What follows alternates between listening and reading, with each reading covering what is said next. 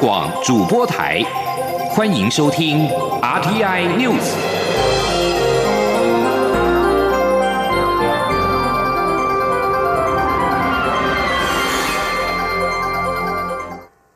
各位好，我是主播王玉伟，欢迎收听这节央广主播台提供给您的 RTI News。今天是二零二零年五月六号，新闻首先带您关注。外交部五号宣布启动第三波国际人道援助行动，规划捐赠七百零七万片医疗口罩给美国、欧盟、友邦、西南向国家，持续以此尽我绵薄之力，支援其他国家前线急需要的医护及相关人员。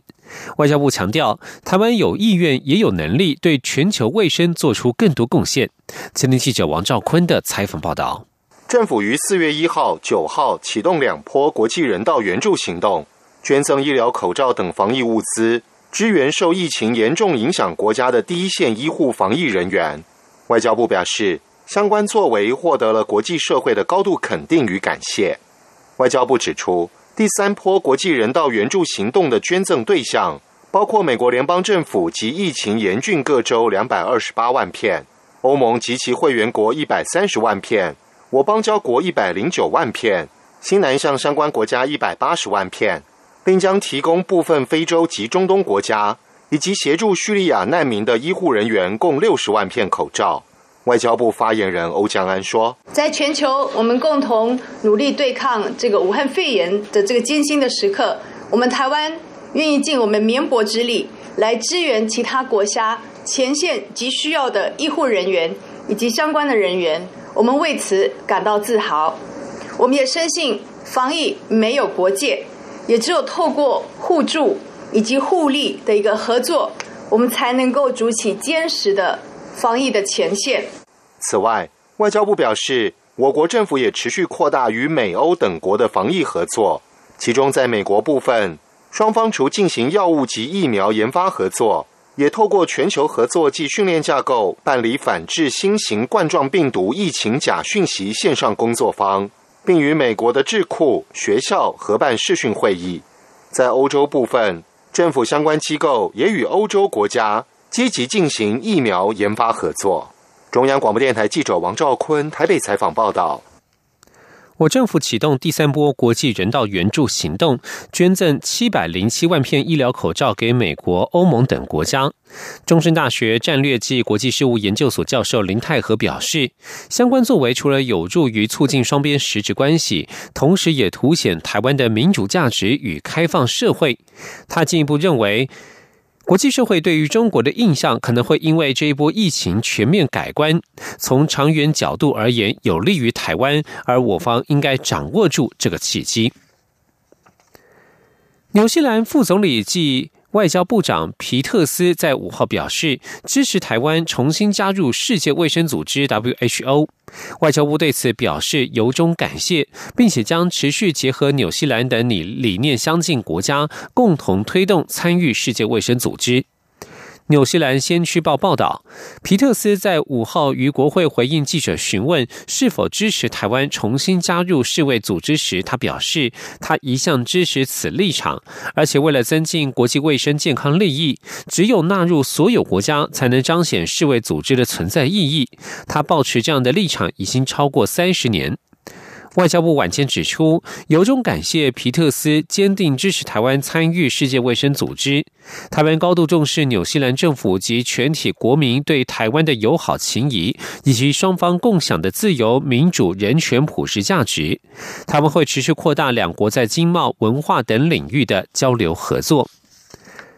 而世界卫生大会开会在即，台湾是否获邀参加分享防疫经验，成为国际焦点。不过，中央流行疫情指挥中心指挥官陈时中五号坦言，目前还没有收到邀请函。而因为今年应该是线上会议，在时间有限之下，受邀的国家团体也不一定都能够发言。前林记者肖兆平的采访报道。台湾已经连续三年未能参加世界卫生大会。然而，今年 COVID-19 武汉肺炎疫情影响，各国不仅肯定台湾防疫表现，也公开力挺台湾参与今年五月中旬的 WHA。不过，中央流行疫情指挥中心指挥官、卫生福利部部长陈时中五号坦言，迄今还没有收到邀请函，且今年会议改采线上方式进行，各国能发发言。的时间与机会也不若以往。他说：“第一个 WHA 的邀请我们到现在没有收到，哈，这第一个。那第二个，在目前是线上会议，应该是确定了，好，那总时间会缩短来，好，所以以前在 WHA 上面在大会时候发言大概是五分钟，好，那这次大概基本上是要求是两分钟，好，那两分钟还有时间就不是所有的团体都可以，哈。”来发言，哈，所以他还是在这里面，因为时间变短，所以是有邀请的国家或地区或团体都不见得一定可以发言。好，目前知道的情况是这样子。虽然国际出现支持台湾参与世界卫生组织的声浪，但世界卫生组织法律顾问所罗门则表示，早在四十九年前，联合国以及世卫就认定中华人民共和国是中国的正统代表。对此，陈时中表示，所罗门的说法是官僚式回答，但他认为有需要就可以改变。他说：“哈，WHA、WHO 他们就有责任哈去处理这个问题，好，所以我说这是一个官僚式的回答。那四十九、四十九年前的决定哈，过了四十九年，不要说四十九年了哈，七年就可以改的了。”两年也可以改。陈时中表示，根据世界卫生健康人权的当前需求，如果有错或是还无法完备的，就当然要改。引用四十九年前的说法，看似其来有字，但其实是不负责任的说法。中央广播电台记者肖兆平采访报道。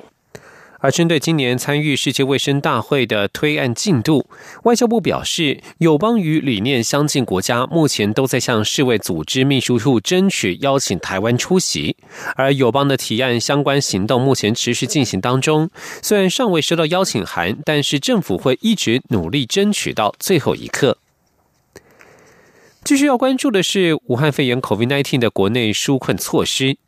行政院长苏贞昌四号宣布扩大纾困对象，针对符合排付条件的无家保劳工，发给新台币一万元的补助。但是民众到区公所询问，却处处碰壁，引发抱怨。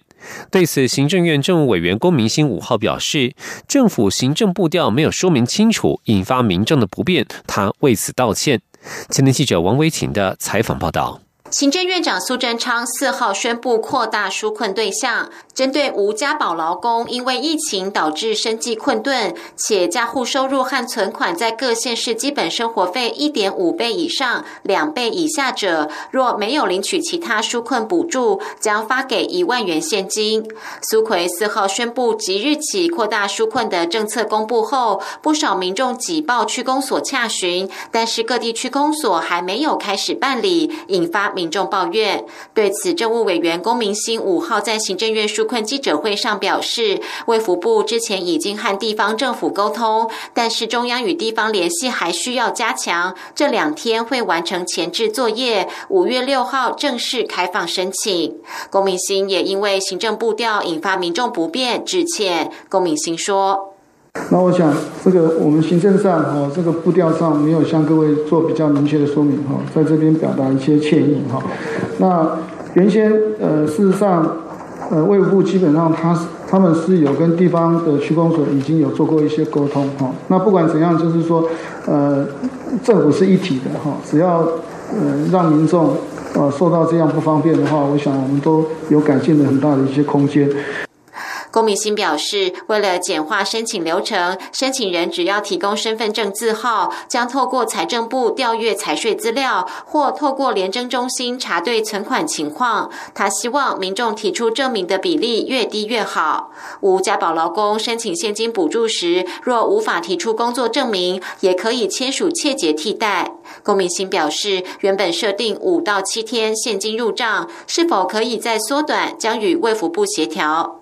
扩大现金补助政策公布后，引起民众回响。公民心说，民众可以上网查询或拨打一九五七专线询问相关细节。中央广播电台记者王威婷采访报道。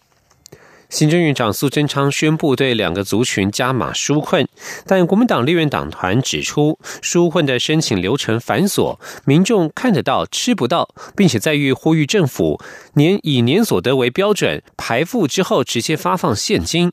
记者会当中也邀请到以卖口香糖为生的郭姓民众现身说法，表示他为了申请纾困，两天内跑了十几趟区公所，要他提供许多证明，包括还要证明他自己在卖口香糖，呼吁政府应尽量帮助需要帮助的人，从最底层开始。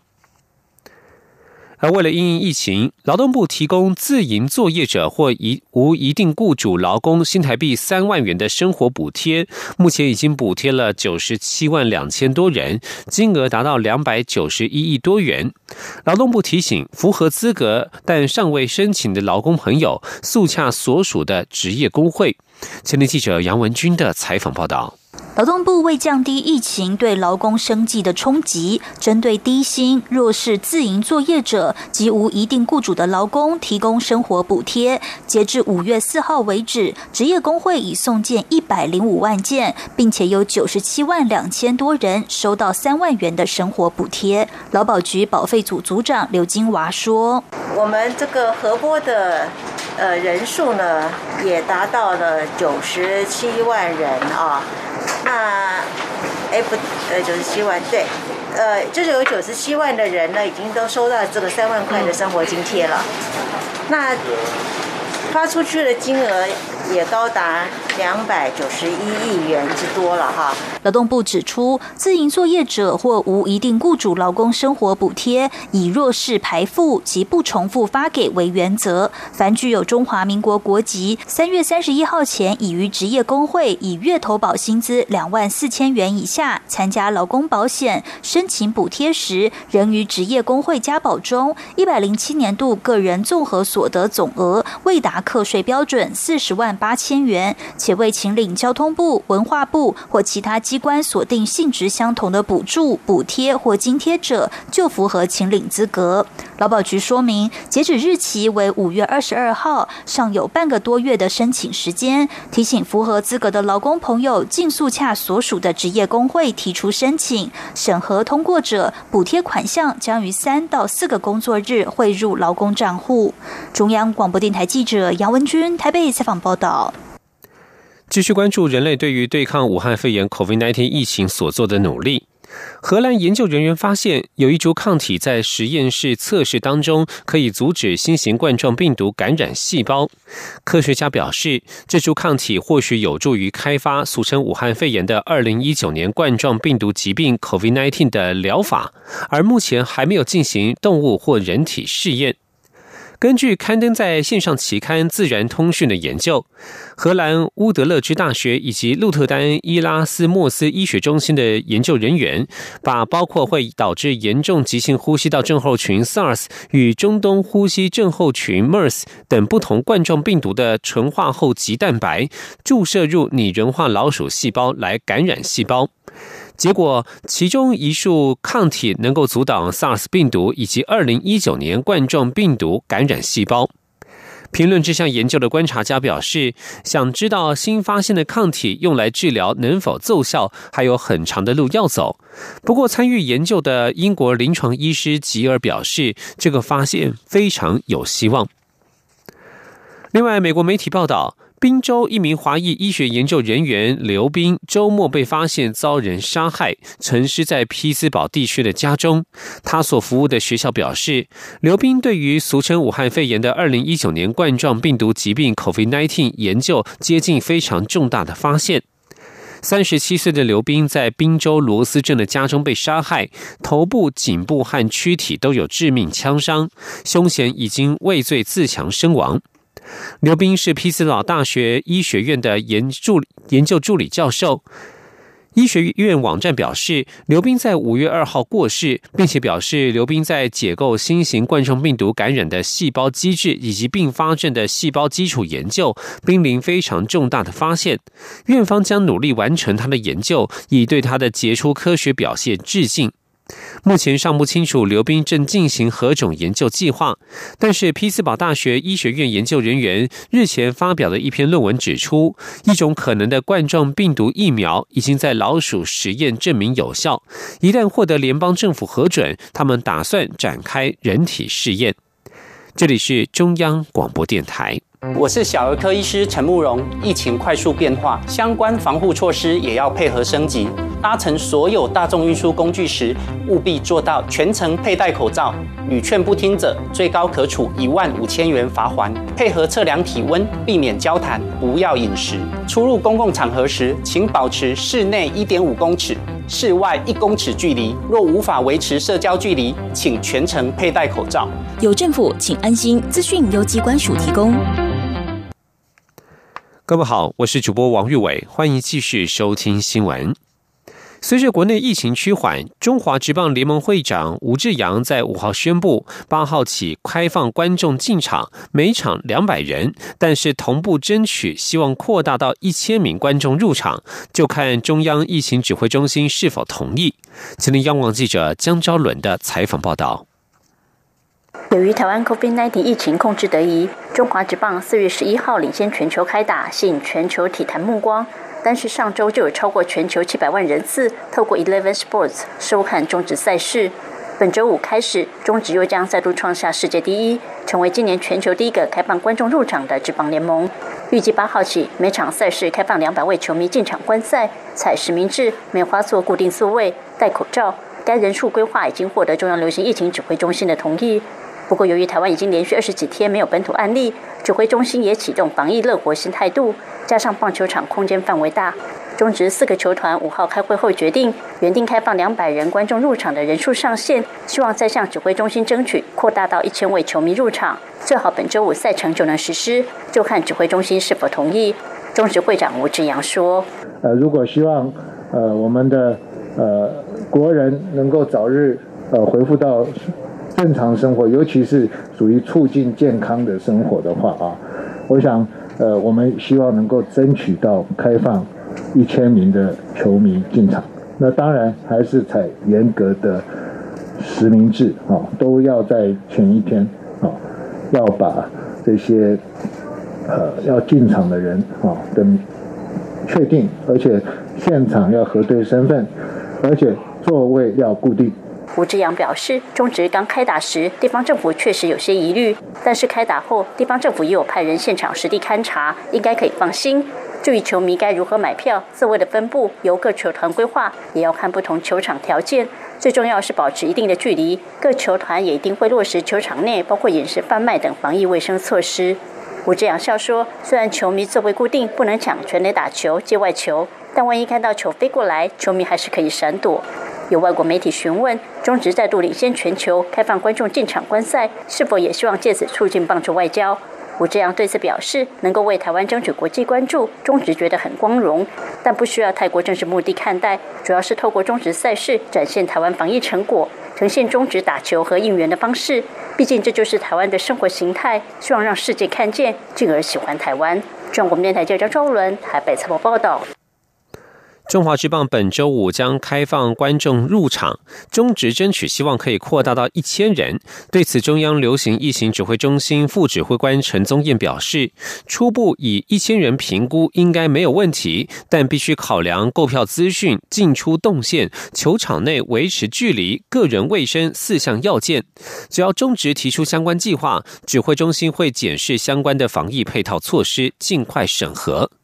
而台湾的中华职棒闭门开打深受国际瞩目。纽约时报五号报道，中华职棒已经成为疫情期间台湾举国自豪的泉源，也象征台湾成功克服疫情挑战。继《华尔街日报》、ESPN 等美国主流媒体报道之后，纽约时报记者五月二号前往桃园国际棒球场实地采访，介绍中华职棒闭门比赛的风貌。这段期间，中华职棒透过线上直播红到海外。中信兄弟投手教练福特福斯特表示，在疫情爆发之前，台湾以外很多人没有听过中华职棒。如今 ESPN 开始播中华职棒赛事精华，他的美国友人都嫉嫉妒台湾的球队能够进行比赛。而从本周开始，中华职棒不再是地表唯一开打的职棒联盟，韩国职棒 KBO 联赛例行赛季也在闭门的情况下开打。美国职棒知名经纪人波拉斯在五号投书《纽约时报》，呼吁大联盟可以在全美对抗疫情之际展开新赛季。他写道：“台湾与韩国职棒都在比赛，球员受到良好的保护，普遍反应很安全，是美国职棒复赛并且保障球员安全可以参考的范例。”继续关注财经焦点。去年美洲贸易战升温时，政府推出投资台湾三大方案。行政院政务委员龚明星五号表示，今年五二零之前回台投资金额渴望突破新台币一兆元，创造本地就业机会八万人。龚明星表示，回台投资的一兆元当中，去年已经落实投资两千多亿元，今年预估可以落实三千两百五十三亿元，对于支撑经济成长率产生非常好的效果。今天记者王维琴的采访报道。政务委员龚明星五号在行政院纾困记者会上表示，因为武汉肺炎疫情的关系，有些国家开始思考协助企业离开中国，回到国内生产。他表示，台湾去年在美中贸易战时就推出投资台湾三大方案，成效不错，可说是超超前部署。龚明鑫表示，预估今年五二零之前回台投资金额可望超过一兆元，这些资金中。去年已经落实投资两千亿，今年可落实投资三千两百五十三亿，占全年 GDP 的百分之一点七。龚敏欣说：“那今年大概预估哈，三大法案会落实的金额会呃大概三千两百呃五十三亿啊。这三千两百五十三亿如果真的可以落实的话，它占我们呃十九兆 GDP 好的比例是一点呃百分之一点七好。”所以，假如这个投资真的可以，呃，如我们规划落实来讲的话，那就对于我们经济成长率的支撑产生一个非常非常好的效效果哈。在境外资金回台方面，龚明鑫表示，去年八月十五号开始至今，申请回台资金已经达到八百七十五亿。财政部次长吴自新表示，目前实际汇回的金额为七百六十四亿元。因为去年刚开办，各界观望，后来每个月都有资金稳定汇回台湾，预估今年八月可以达到一千三百亿元的目标。另外，经济部也拟酷碰券传出改为电子支付与纸本并行，民众消费一千元可以享有五百元折扣。对此，龚明鑫表示，相关方案都还在讨论中，将考量各界意见，定案后对外说明。中央广播电台记者王威婷采访报道。美国财政部原定四月公布的外汇报告迟迟没有出炉。央行外汇局局长严辉煌五号表示，延迟发布并非没有潜力，像是去年就延到五月二十八号才公布，而台湾今年确实有可能被列为观察名单。美国财政部每年四月与十月都会公布主要贸易伙伴外汇政策报告，哪些国家被列入汇率操纵国及观察名单是外界关注的重点。央行外汇局局长严辉煌五号在外汇存底发布记者会上表示，目前央行总裁杨金。日前，央行总裁杨金龙曾经表示，汇率操纵国观察名单有三项标准。第一项是贸易伙伴国对美国贸易顺差超过两百亿美元；第二项标准是贸易伙伴国拥有巨额经常账顺差，经常账顺差占 GDP 的比率超过百分之三；第三项是贸易国伙伴国持续性的单向干预汇率，而且买入外汇金额超过 GDP 比重百分之二。而台湾已经符。符合其中的两项标准，确实有可能被美国列为观察名单。严辉煌认为，美国政府现在也在忙疫情和纾困，关注的焦点可能有所不同，所以不知道汇率报告何时会出来。美国财政部曾在一九八八年将台湾与韩国认定为汇率操纵国，而在贸易便捷化暨执行法上路之后，也曾在二零一六年四月、十月以及二零一七年的七月的四月将台湾列入观察名单。不过，台湾自二零一七年下半年被移出观察名单之后，到今年一月底为止都没有被纳入。继续关注的是交通公安事件的调查报告。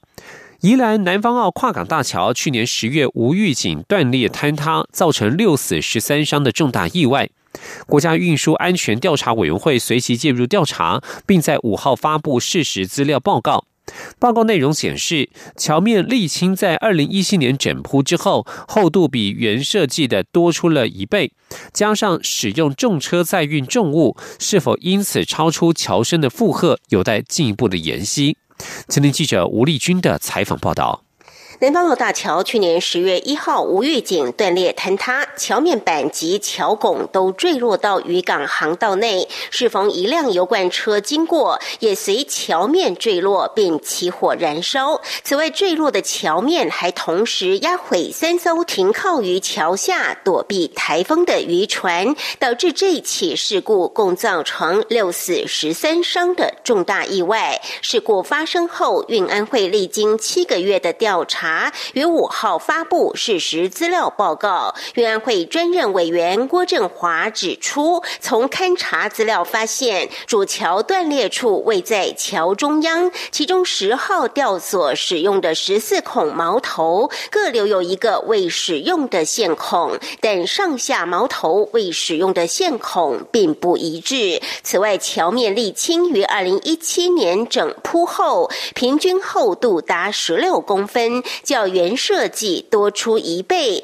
出估可增加八十吨的重量。此外，由于桥身曾以四吨连接车装载十吨、二十吨到四十吨不等的大型消坡块，加上重达二十六吨的油罐车，是否因此超出负载，有待进一步分析。郭振华说：“桥面最大承受量初步的计算应该有三千五百公吨之上，那它的预力。”的力量大概有六百公吨，就是说，在完全没有任何负载的情况之下，这些钢索拉着这个桥呢是六百公吨，就是空桥的情况之下，那我们还可以再有一些安全系数，所以它总承载量，也就是说，把这些钢索拉断的这个负载呢，大概是超过三千五百公吨，但是这个都是我们后续要再做更精细计算的。至于桥梁是否未按图施工，还需经后续资料比对才能。确认，委会表示，这份事实资料报告发布后，预计今年八月才会发布最终完整调查报告，以分析事故原因，杜绝类似的意外再度发生。中央广播电台记者吴丽君在台北采访报道。而现在，宜兰县苏澳镇民众和民代都殷切期盼南方澳跨港大桥能够在中央承诺的三年内重建完工。交通部公路总局苏花公路改善工程处五号表示，预期在二零二二年十月之前能够重建完成。继续关注的是治安事件。中油公司四号传出啊遭到恶意城市的攻击，而台塑化在五号成了骇客的另外一个目标。台塑化证实电脑主机遭骇客入侵，已经抓到一只档案病毒，并且强调对炼制石化点业务没有影响。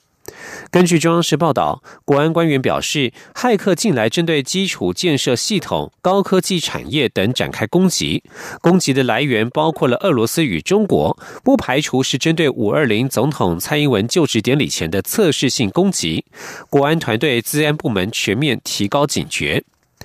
台塑发言人曹明表示，目前加油站正常运作，民众可以在加油站结账。被攻击的是加油站电脑的主机，暂时无法统计营收表现。不过，对于炼制、石化等业务没有影响。继续关注国际消息。菲律宾最大的广播电视公司 ABS-CBN 因为营业执照到期换照未过，五号遭到断讯，引发外界再度抨击菲律宾当局打压新闻自由。菲律宾总统杜特地过去多次在谈话当中批评这家媒体。法新社报道，杜特地在二零一六年六月上任之后不久，便指控 ABS-CBN 没有播出他的竞选广告，也没有退还付款。之后，ABS-CBN 的换照申请案便在国会近几度停摆。菲律宾国会由杜特地的政坛盟友所掌控。由于杜特地经常与批评他政策的媒体杠上，引发外界担忧，菲律宾的新闻自由持续遭到打压。官员先前曾经保证，电视台的换照将能够获准暂时营运。然而，菲律宾国家通讯委员会五号以执照到期为由，下令 ABS-CBN 停播。不过，委员会也表示，这家电视台有机会申诉复播。以上新闻由王玉伟编辑播报，这里是中央广播电台台湾之音。